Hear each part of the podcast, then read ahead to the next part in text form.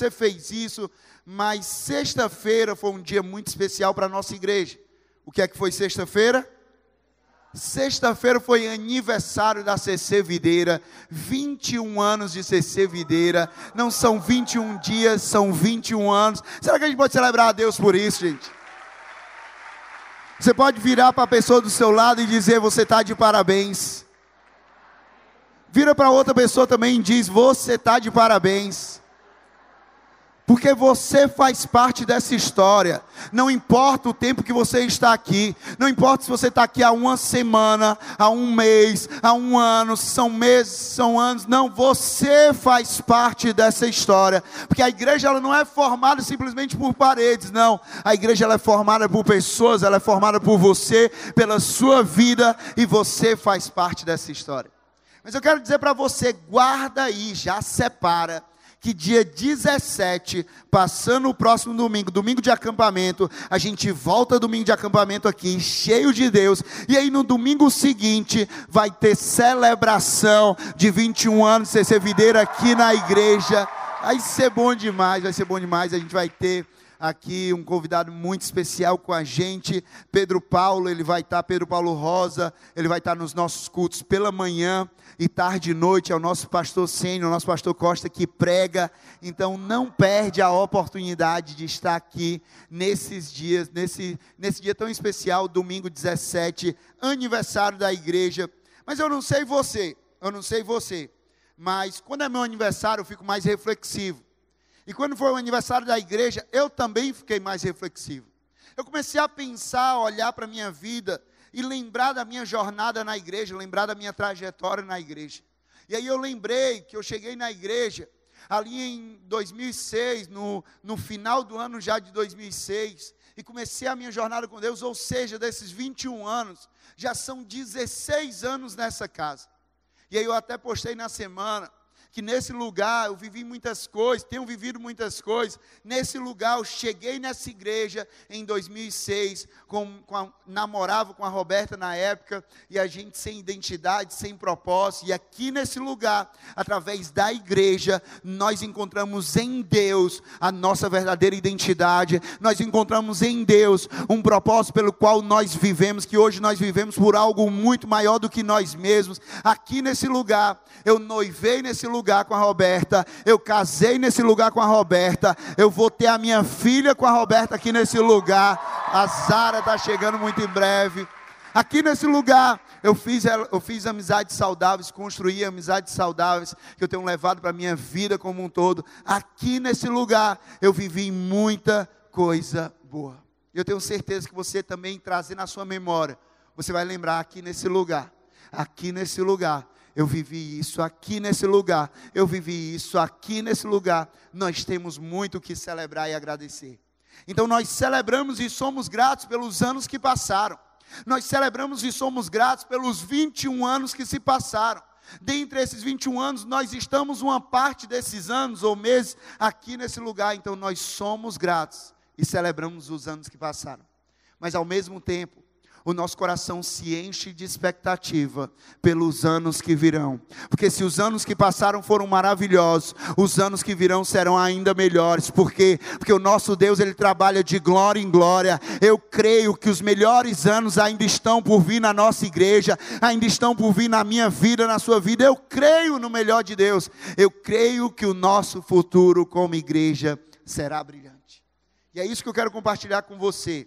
Uma mensagem sobre isso uma mensagem acerca do, do nosso futuro, uma mensagem acerca dos nossos próximos anos. Porque a gente olha para o passado e a gente fala assim: não, nós fizemos muita coisa boa, nós fizemos isso aqui no passado até chegar aqui. Mas a pergunta é: o que é que nós faremos a partir daqui? O que é que nós faremos nos próximos anos? O que é que nós faremos nos anos que virão? O que é que nós faremos? Eu digo a você, tem coisas que nós faz, fazemos hoje e que no futuro talvez a gente não venha fazer mais, porque vai mudando ali o, o, o, a estação, o momento vai mudando. E tem coisas que nós não fazíamos e nós vamos começar a fazer. Mas existem coisas que nós vamos permanecer fazendo. E é isso que eu quero falar com você. O que nós faremos nos anos que virão? Primeiro, anota aí. Anota aí. Nós conheceremos Jesus e o tornaremos conhecido. Nós conheceremos. Durante esses 21 anos, nós conhecemos Jesus e tornamos Jesus conhecido. E nos próximos anos, o que nós vamos fazer? Nós vamos continuar conhecendo Jesus e o tornando conhecido. Oséias 6,3, na Almeida Revista e Corrigida, diz assim: Conheçamos e prossigamos em conhecer o Senhor. Ao longo da série que nós finalizamos no domingo passado, Fecha a Porta, nós falamos exatamente sobre essa proposta. Nós fechamos a porta para quê? Para conhecer mais de Deus. Nós fechamos a porta para quê? Para conhecer a natureza de Deus, para conhecer quem Deus é, para conhecer a vontade de Deus, para conhecer não de acordo com um conhecimento terceirizado através de outras pessoas, não, mas para ter o nosso próprio conhecimento sobre quem Deus é e qual é a vontade dele para a nossa vida. Nós falamos sobre isso. Mas é interessante que o texto que nós acabamos de ler, ele não fala de conhecer o Senhor apenas em um dia isolado das nossas vidas. Porque talvez você pare para pensar e você lembra qual foi o dia que você entrou nessa igreja. Você lembra qual foi o dia que você entregou a sua vida para Jesus?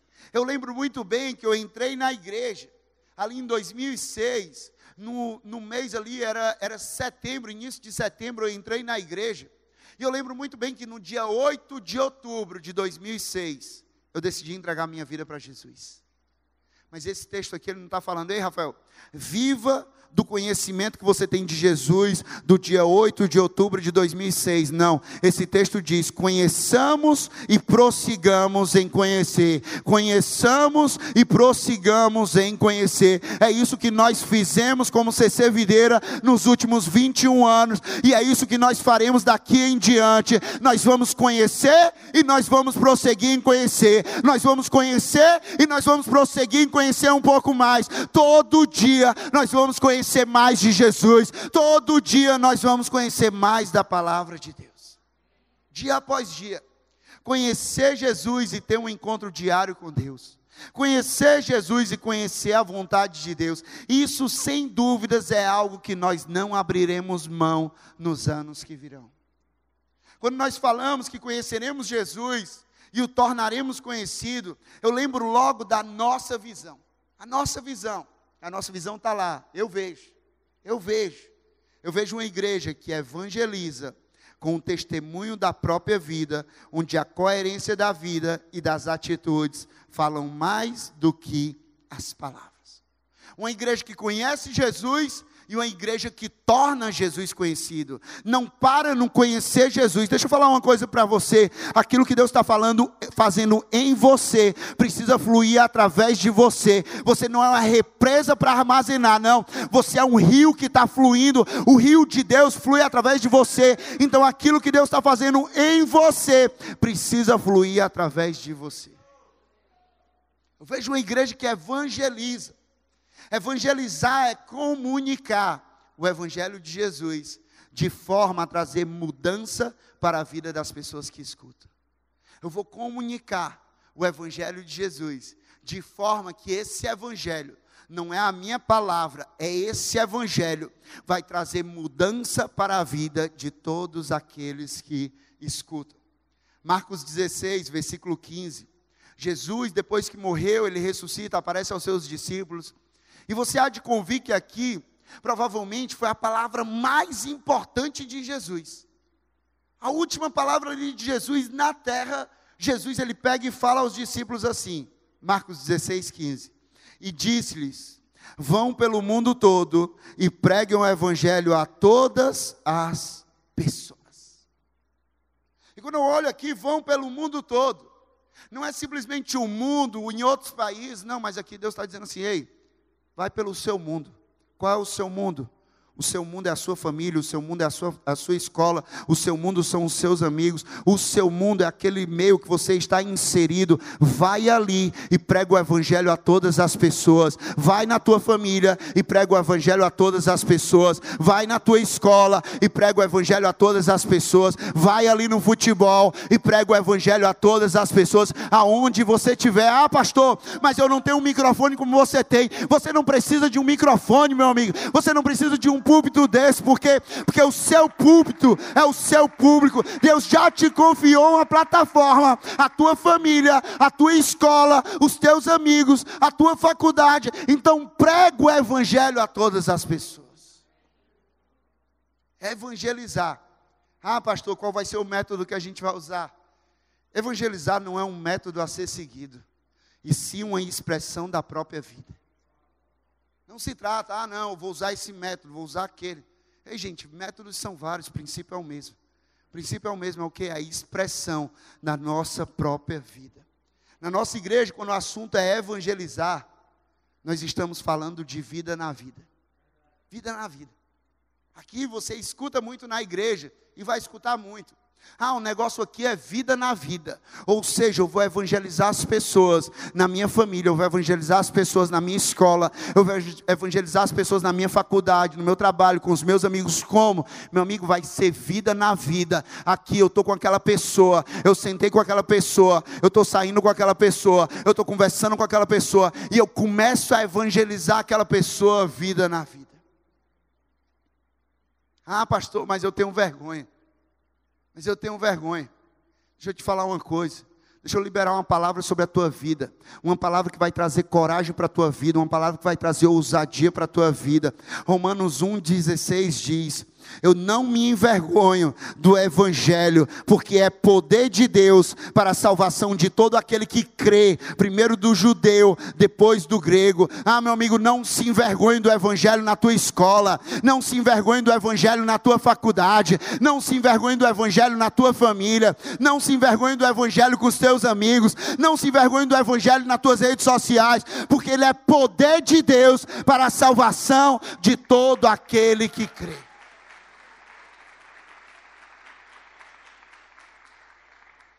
Por que, é que nós vamos continuar tornando Jesus conhecido? Evangelizando, comunicando o Evangelho de Jesus. Porque nós amamos pessoas e acreditamos que é a eternidade delas que está em jogo. Gente, nós amamos pessoas. Como igreja, como discípulos de Jesus, seguidores de Jesus, nós amamos pessoas. Como nós amamos pessoas, nós entendemos que o que está em jogo aqui não é algo passageiro. O que está em jogo aqui é a eternidade das pessoas. A palavra de Deus diz que as pessoas que, que a humanidade, a humanidade estava morta em suas transgressões, em seus delitos, e pela graça nós somos salvos. Deus ele nos deu vida pela graça dele, ou seja, a nossa condição sem Jesus, a nossa eternidade era de morte eterna, mas por causa de Jesus, a nossa eternidade é vida eterna, é salvação eterna. E é isso que nós estamos fazendo pelas pessoas. A nossa eternidade, a eternidade eternidade das pessoas é que está em jogo, a eternidade da tua família está em jogo, a eternidade dos teus amigos está em jogo, a eternidade das pessoas da tua escola está em jogo, e o que é que você está fazendo? Nós precisamos evangelizar, comunicar o evangelho de Jesus. Nós tornaremos Jesus conhecido, evangelizando, pois ainda existe muita gente a ser alcançada. Muita gente. Ah, pastor, mas eu olho para essa igreja hoje, a igreja está cheia. A igreja está cheia. Sim, a igreja aqui está cheia. Mas quando você olha aqui para o espaço do lado, você vai ver que é um espaço muito maior. Por quê? Porque ainda tem gente a ser alcançada. Ah, não, mas tem muita gente na CC Videira. Ah, meu qual é o teu parâmetro para muita gente? É baseado aqui na rua? Pode ter muita gente mesmo. Mas quando você olha para o bairro, já não é tanta gente. Você olha para a cidade, você vai ver, tem muita gente a ser alcançada. Tem gente na tua escola que precisa ser alcançada. Tem gente no teu trabalho que precisa ser alcançado. Tem gente na tua família que precisa ser alcançada. E nós vamos evangelizar, nós vamos pregar, nós vamos alcançar o máximo de pessoas até que ele venha. Até que ele venha. Se levantou hoje, Jesus não veio ainda, então prega o evangelho de Jesus. Alcança pessoas. Você acordou amanhã, Jesus não veio ainda, então meu amigo tem um propósito para você estar nessa terra. Não é você ficar reclamando, não é você ficar murmurando, não é você pregar o evangelho de Jesus e alcançar o máximo de pessoas. Você acordou na terça, acordou na quarta, Jesus ainda não veio nos buscar, então tem um propósito, pregar o evangelho a todas as pessoas. É interessante. Como é que nós evangelizamos? Nós evangelizamos de forma simples, apontando para Jesus, pela palavra de Deus, crendo na graça de Deus e confiando na transformação produzida pelo Espírito Santo. Pelo Espírito Santo. Lá em Atos 4,12 diz: Não há salvação, não há salvação em nenhum outro, pois debaixo do céu não há nenhum outro nome dado aos homens pelo qual devemos ser salvos. Nós evangelizamos, e nós confiamos na ação do Espírito Santo. Nós confiamos no poder de Jesus Cristo. Por quê? Porque só Jesus tem poder para salvar as pessoas. Só Jesus tem poder para transformar, para libertar as pessoas. Pastor não salva, líder não salva, louvor não salva, os cantores aqui não salva. Só quem tem poder para salvar a humanidade se chama Jesus Cristo. Nós acreditamos evangelizar. Nós vamos tornar Jesus conhecido. Nós acreditamos que a melhor forma de comunicar o evangelho de Jesus é demonstrá-lo com a nossa própria vida. Ah, Rafael, eu quero evangelizar. Eu quero evangelizar na minha família, eu quero evangelizar na minha escola. Eu quero alcançar, eu quero alcançar, eu quero alcançar. Quando as pessoas vêm conversar comigo, normalmente, normalmente eu falo assim: "Ah, você quer alcançar? Quer?" Pois então seja a Bíblia que eles ainda não estão lendo.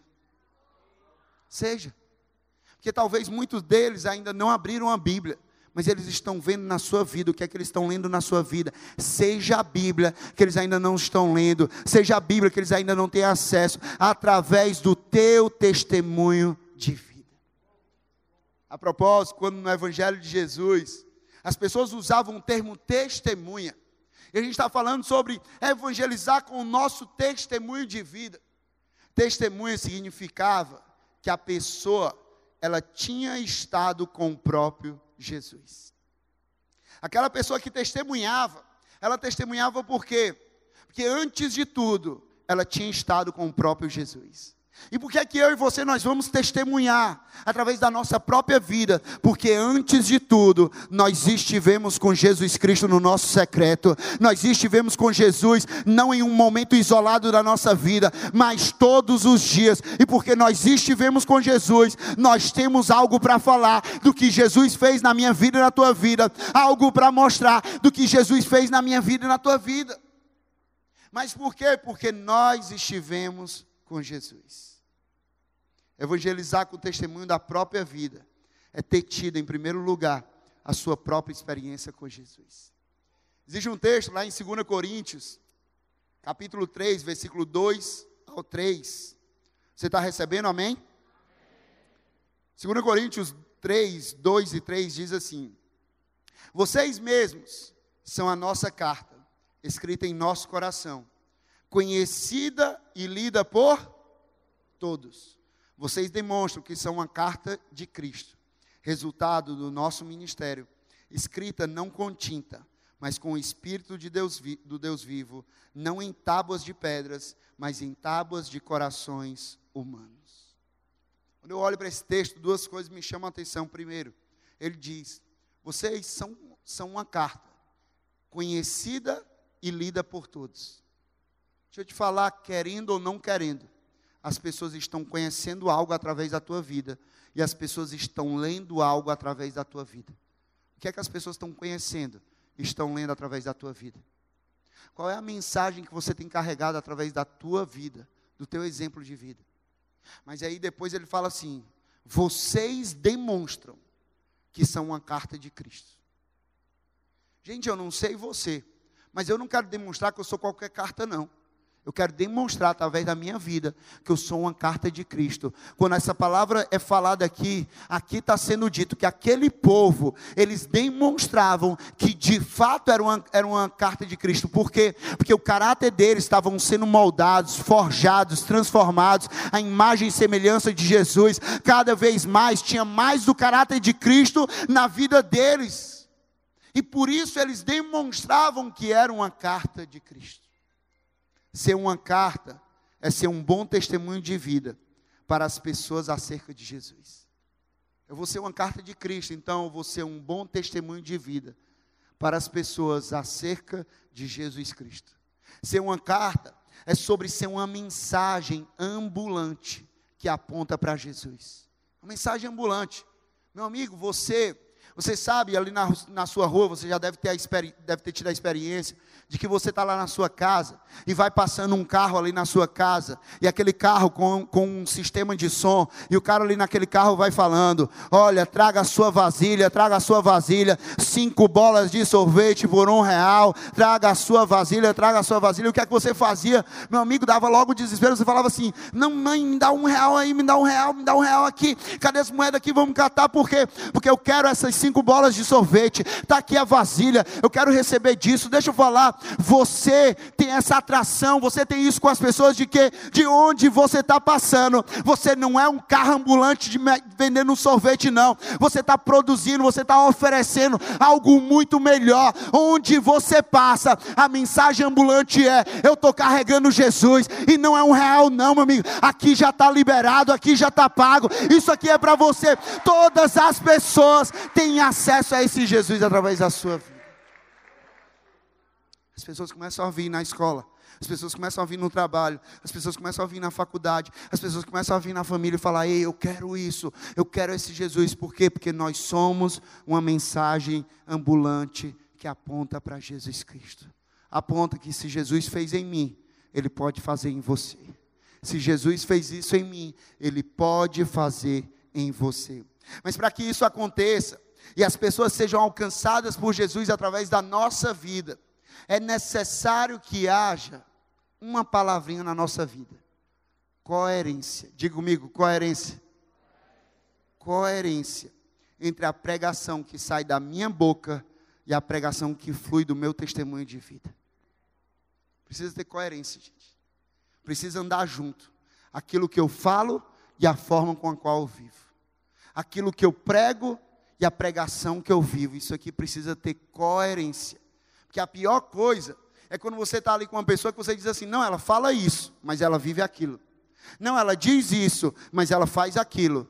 Ela fala aquilo outro e ela faz completamente diferente. Não, a minha vida, a tua vida precisa ter coerência. Tiago 2, versículo 12, na Almeida Revista Atualizada, diz assim: Falai de tal maneira, e de tal maneira o que? Procedei. Do jeito que você fala, proceda com isso. Do jeito que você fala, viva com isso. Você quer alcançar as pessoas ao teu redor? Você quer alcançar as pessoas da tua família, da tua escola, da tua faculdade, do teu trabalho? Você quer alcançar os teus amigos? Fale e viva aquilo que você fala. Se você fala sobre o amor, viva o amor. Se você fala sobre perdão, viva o perdão. Se você fala sobre fé, viva a fé. Se você fala sobre graça, viva a graça. Se você fala sobre oração, viva a oração. Se você fala sobre servir, viva o servir. Se você fala sobre generosidade, viva a generosidade. Fale e viva aquilo que você fala nas coisas simples. Como assim, Rafael? As coisas simples. Você comprou? Pague então. Simples assim. Você falou que pagaria. Então, se você comprou, pague aquilo que você falou. Fale a verdade em tudo. Respeite pai e mãe. Você, pai e mãe, ensine, cuide do seu filho. Fale bem das pessoas, mas não fale bem das pessoas somente na frente delas, não. Fale bem das pessoas na frente, atrás, seja como for, fale bem das pessoas, tenha domínio próprio. Nós precisamos gente, ter cada vez mais coerência entre a forma com a qual nós falamos e a forma com a qual nós vivemos. Porque o nosso testemunho de vida, ele não vai ser expressado simplesmente no nosso discurso. O nosso testemunho de vida, ele vai ser expressado na nossa conduta de vida.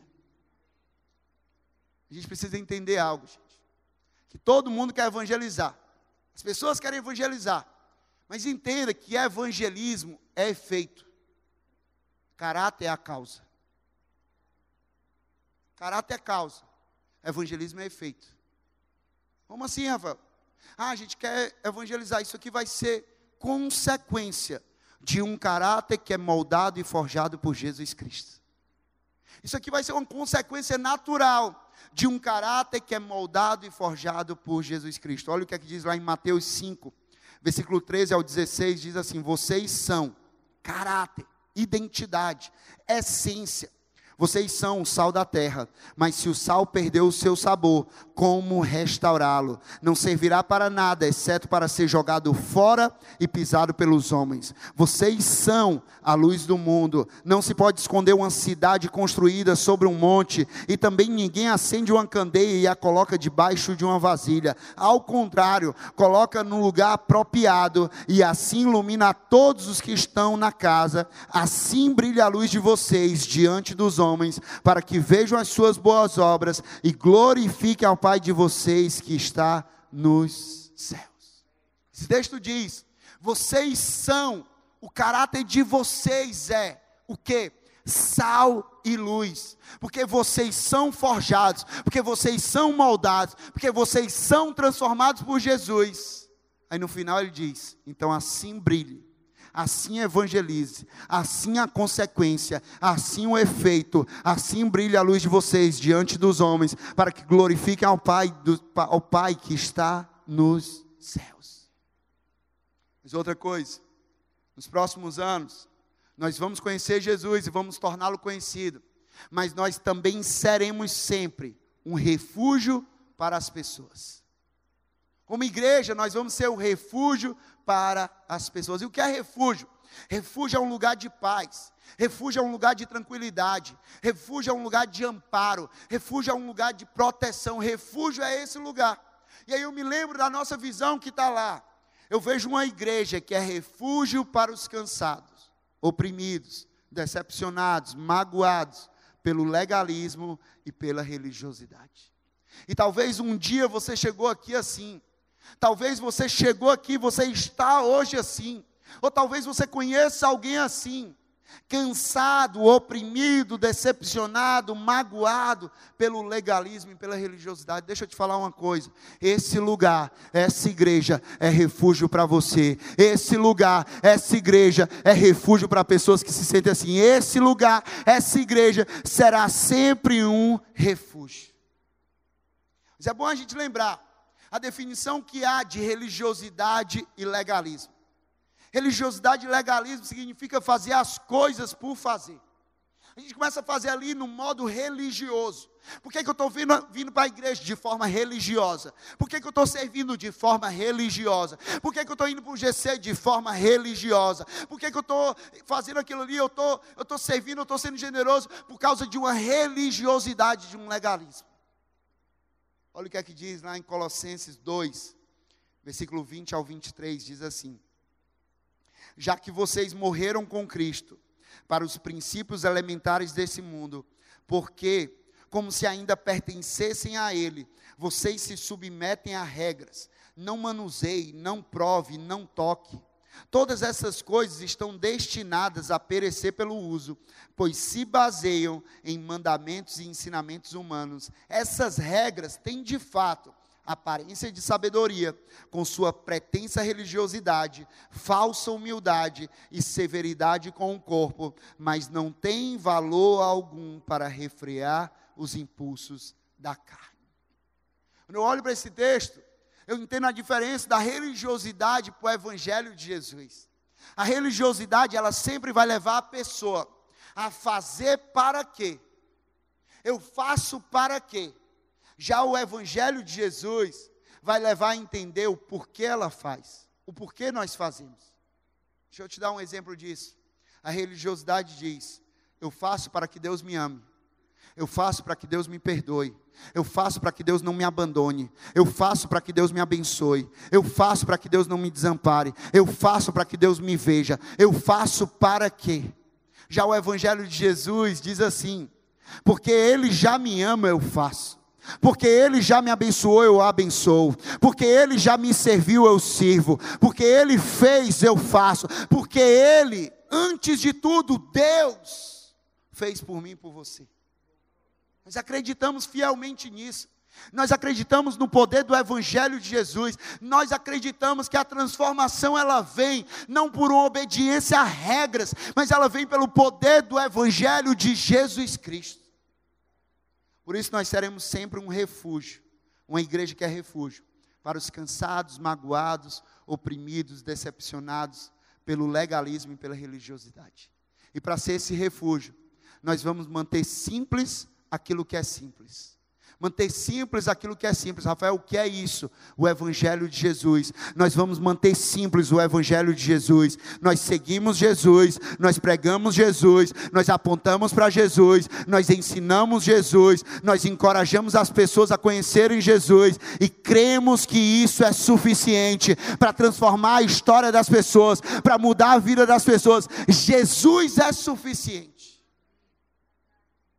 Uma igreja, que ela é refúgio, ela é um lugar tranquilo, ela é um ambiente leve, ela é um chão macio, onde as mudanças acontecem de forma natural e não forçadas. É esse lugar, um chão macio. Aqui a gente não está para celebrar, gente, as falhas das pessoas. Mas aqui nesse refúgio tem um chão macio para se você cair, você vai se levantar e a gente vai te ajudar, a gente vai caminhar com você. É esse ambiente cheio de pessoas imperfeitas, mas que buscam aquele que é perfeito, Jesus Cristo, cheio de pessoas imperfeitas, mas que não se contentam com a imperfeição e a mediocridade, não, mas que buscam diariamente serem transformadas por Jesus Cristo. É esse lugar. É esse lugar. Uma igreja que é refúgio, onde nós confiamos no poder do Espírito Santo e não no poder das regras. E por último, se nós seremos uma igreja que conheceremos Jesus e o tornaremos conhecido, uma igreja que é refúgio, sempre será refúgio, nós também seremos cheios da graça de Deus. Como igreja, nós seremos cheios da graça de Deus. E se um dia nos chamaram de igreja da graça, nos próximos anos nós seremos ainda mais cheios da graça de Deus, porque essa palavra que eu conheço, essa palavra que eu sigo, essa palavra que eu leio, essa palavra que eu não abro mão, é uma palavra cheia da graça de Deus.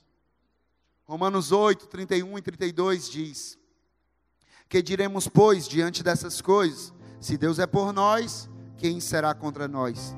aquele que não poupou o seu próprio filho, mas o entregou por todos nós, como não nos dará com ele e de graça todas as coisas?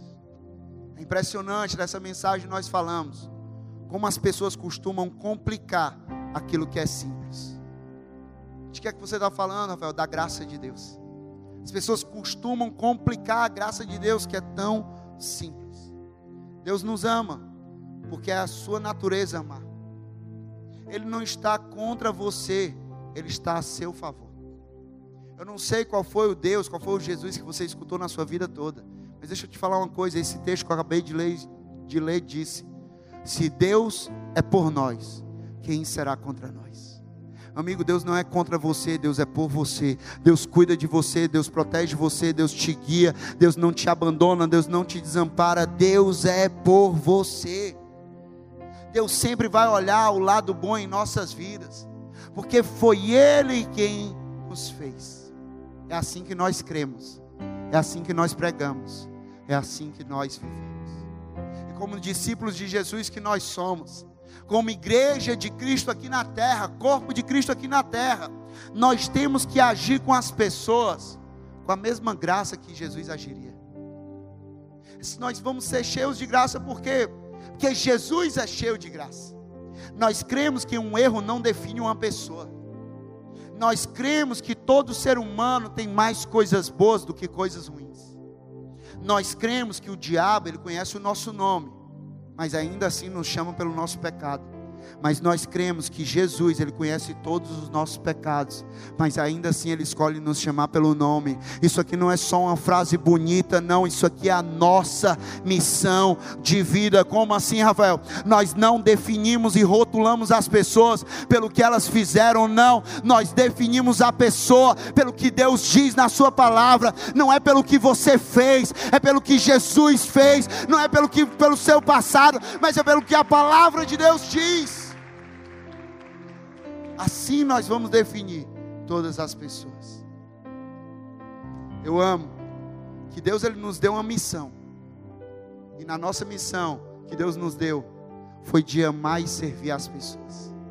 E Deus, ele assumiu a responsabilidade da parte mais difícil da missão, que é de transformar as pessoas. Eu e você nós amamos e servimos. E Deus, ele se encarrega de transformar. Para de querer assumir a missão que é de Deus, de querer transformar as pessoas e não complica aquilo que é simples. O que é que você vai fazer na sua família? O que é que você vai fazer na sua escola? O que é que você vai fazer na sua faculdade? O que é que você vai fazer com seus amigos? O que é que você vai fazer na igreja? Você vai amar e você vai servir as pessoas. Você vai amar e você vai servir as pessoas. E Deus se encarrega de transformar as pessoas. Por isso, eu e você, nós não estamos aqui para colocar obstáculo na jornada das pessoas.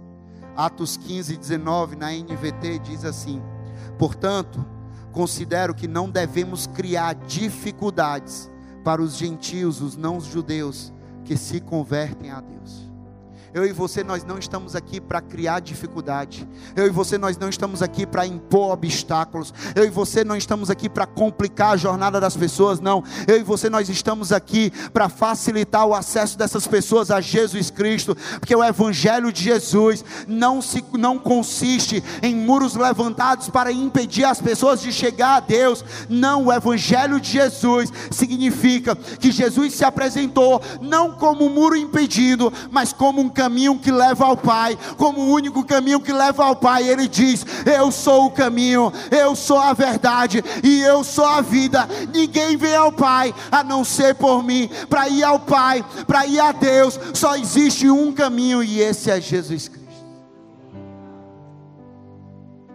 Como nós falamos, Deus ele nos deu a missão de amar e servir a todos sem distinção, porque João 3,16 diz: Porque Deus tanto amou o mundo, que Ele deu o seu Filho unigênito, para que todo aquele que nele crê não pereça, mas tenha a vida eterna. Se Deus ele amou o mundo todo, porque aqui eu e você nós vamos fazer distinção de quem nós vamos amar e servir. Se Deus ele amou o mundo todo, por que, que nós vamos fazer distinção de quem deve estar ou não deve estar aqui na igreja? Se Deus amou o mundo todo, porque é que eu e você nós vamos fazer distinção de quem é merecedor ou não é merecedor de estar no nosso GC. A nossa missão é amar e servir a todos, sem distinção. Ao longo desses anos, e nos anos que virão também acontecerá, nós temos lidado com algumas alegações de pessoas, a minoria da minoria, dizendo que nós somos uma igreja cheia de pessoas de comportamento tal cheio de pessoas de atitude tal, cheio de pessoas de um passado tal. Mas deixa eu te falar uma, uma coisa: nós não somos uma igreja de, nós somos uma igreja para. Nós não somos uma igreja cheia de pessoas de, nós somos uma igreja para todas as pessoas. Nós somos uma igreja para o pobre, nós somos uma igreja para o rico, nós somos uma igreja para o homem, nós somos uma igreja para a mulher, nós somos uma igreja para o mentiroso, nós somos uma igreja para o adúltero, nós somos uma igreja para o avarento, nós somos uma igreja para aquele que está preso em um vício, nós somos uma igreja para a criança, nós somos uma igreja para o adolescente, nós somos uma igreja para o jovem, nós somos uma igreja para o homem, nós somos uma igreja para a mulher, nós somos uma igreja para o adulto, nós somos uma igreja para. Nós somos uma igreja para todos. Nós somos uma igreja para todos. Nós somos uma igreja para todo e qualquer ser humano que reconhece que precisa de salvação e transformação em Jesus Cristo. Então, nos próximos anos, nos anos que virão, nós seremos essa igreja. Nós seremos essa igreja, essa igreja que o que? Que conhece Jesus e torna Jesus conhecido. Essa igreja que é refúgio para todos. Essa igreja que vai ser sempre cheia da graça de Deus. Agora, essa igreja não é simplesmente uma estrutura, quatro paredes. Essa igreja sou eu e você, porque nós somos membros desse corpo, parte dessa igreja. Então, essa palavra significa que eu e você, nós precisamos ser assim. Eu e você, nós precisamos ser assim. Sabe, eu senti muito no meu coração que nesses próximos anos existe literalmente, como nós cantamos, um vento novo de Deus para nossa igreja, um sopro de Deus para nossa igreja.